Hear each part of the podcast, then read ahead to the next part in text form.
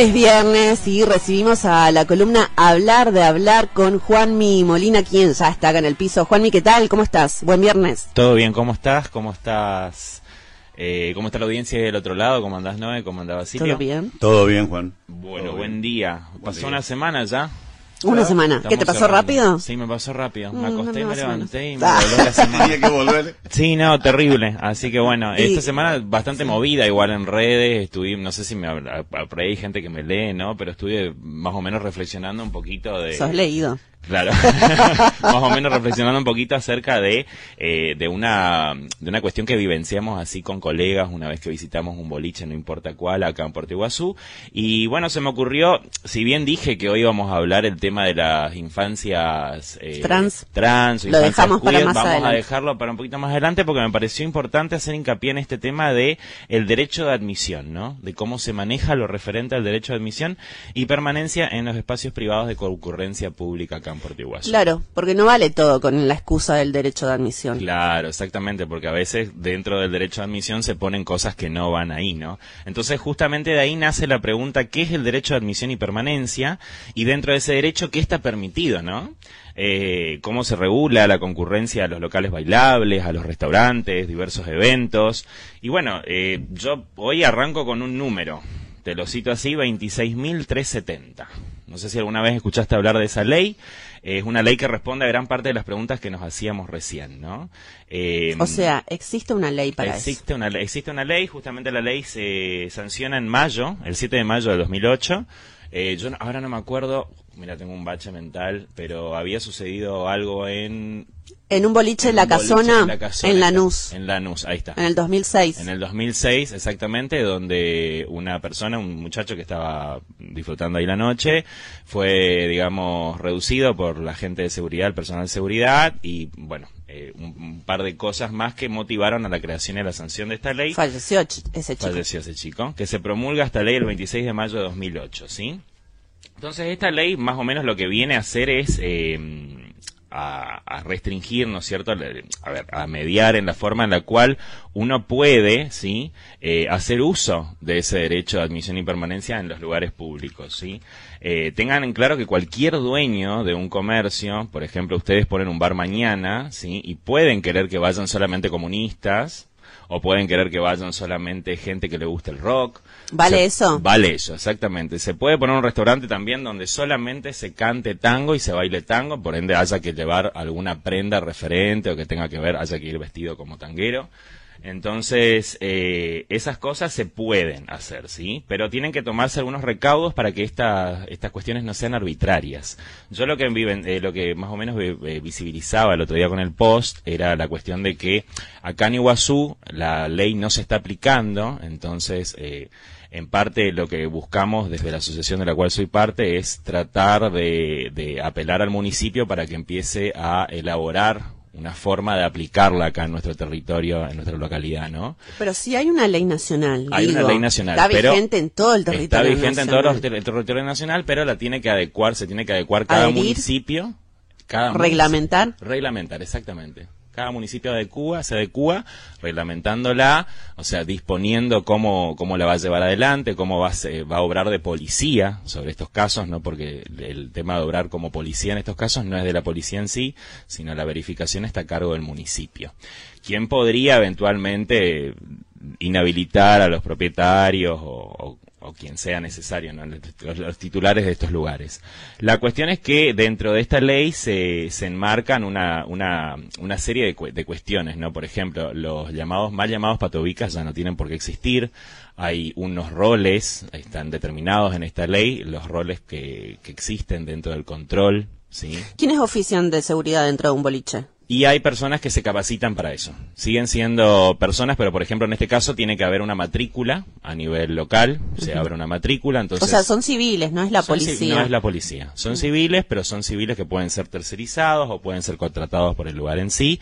Pero lo que sí tiene que haber es una regulación. O sea, ellos tienen que pasar por un proceso de capacitación, tienen que tener eh, un chequeo psicológico previo, una averiguación de antecedentes y demás cuestiones como para poder acceder a un registro, ¿sí? Local donde se le da un número a esa persona para que, saque, para que esa persona exactamente pueda oficiar de eso. ¿Pasa eso acá? No pasa. Entonces, eso eh, es, un, es realmente una problemática que hay que visibilizar, y más cuando hablamos de diversidad, porque esta columna por ahí la hacemos para hablar de diversidad y apelamos a esto. Cuando hablamos de diversidad, la gente, los clientes pueden llegar a ser tan diversos como también, qué sé yo, los momentos en los que podemos eh, en los que puedes encontrarte accediendo al local, ¿no es cierto? Puede estar condicionado por miles de cosas, entonces la respuesta nunca es la misma para uno u otro. Entonces, la ley, por ejemplo, determina la existencia de un cartel, que tiene que ponerse un cartel en la puerta de acceso, en la boletería, donde inclusive, por ejemplo, si se quiere y se puede, se debería también determinar el costo del ingreso, si existe alguna consumición. No recuerdo ningún cartel en ningún local bailable, ningún, ni ningún bar. Ningún bar, ningún restaurante tampoco, los hoteles también lo deberían hacer, por la cuestión de que por ahí se hacen eh, eventos en los hoteles, por ejemplo, eventos de fiesta electrónica. Estos eventos también están alcanzados por la regulación de esta ley. Entonces, lo que más o menos queremos llevar adelante a partir de esto, de la visibilización de que, de que por ahí eh, te atacan o, te, o te impiden el acceso a un lugar, a un local bailable en pleno 2022 aquí en Puerto Iguazú por usar determinada prenda, viste que eso ya, si se lo va a hacer, tiene que estar escrito y puesto al lado de la puerta. Claro, o sea, si te rebotan, dicen, vos no podés entrar al boliche porque tenés zapatillas. Claro, tiene que estar preestablecido. ¿Es discriminación? es discriminación si no existe una etiqueta que anuncie eso en la boletería o en la, en la puerta de entrada según lo establece esta ley. O sea que tiene que estar previamente avisado, porque si no, ¿qué pasa? Se presta la arbitrariedad. Ponele, yo tuve un mal momento recién, estoy de mal humor, vino una persona que no me gustó mucho la cara, entonces le busco la vuelta y digo, no, yo no, seguridad, el personal de seguridad del, del lugar. Del lugar, viste, te digo, no, no podés entrar y entonces eso se presta a la arbitrariedad. Y al final estás, eh, estás ejerciendo ese derecho de admisión y permanencia eh, desde un lugar que no corresponde. Por eso hay una ley que lo regula. Hay normas que están buenas, que por ejemplo sé que lo aplican en un boliche acá en el centro, de no entrar con camisetas de fútbol. Porque eso por ahí incentiva a una rivalidad ahí adentro que se pueda armar, no sé. Bueno, y eso justamente tiene que estar puesto eh, en una etiqueta en la puerta. ¿Por qué? Porque si no, capaz que no tenés el inconveniente adentro de la disco, pero si la persona está eh, alcoholizada o eh, se puede prestar genera inconvenientes exactamente puede, el, momento el no tenerlo todo claro y específico conforme a la ley te da la posibilidad, te abre la posibilidad de tener inconvenientes. ¿y dónde está escrito que dónde dice que yo lo puedo entrar así? Exactamente. y ahí, ahí empiezan los problemas. Ahí empiezan los problemas. Ahí tenés una riña en la puerta de acceso del local. Igual estás condicionando la existencia, la circulación de las personas, estás condicionando la seguridad de las personas. Entonces, por eso viene eh, esta ley eh, eh, nace para regular eso y es indispensable que se aplique en todo el territorio de la provincia, de, la, de, de, de Puerto Iguazú y también de la República Argentina.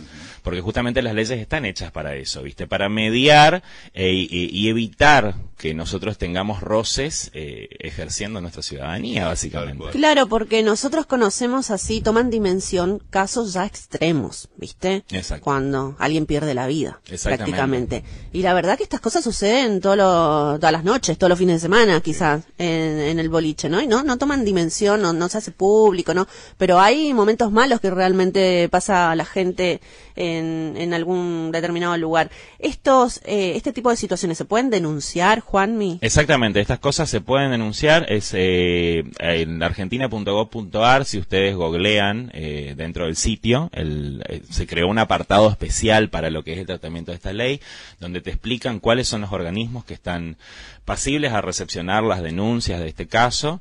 el primero de ellos siempre es el INADI, justamente, pero eh, como lo venía mencionando yo, cuando vos ves que no está el cartel puesto, cuando vos ves que se está haciendo un mal uso o un uso arbitrario de ese derecho de, de, acceso y permanencia a un local, eh, vos como ciudadano primeramente tenés que requerirle al municipio, ¿sí?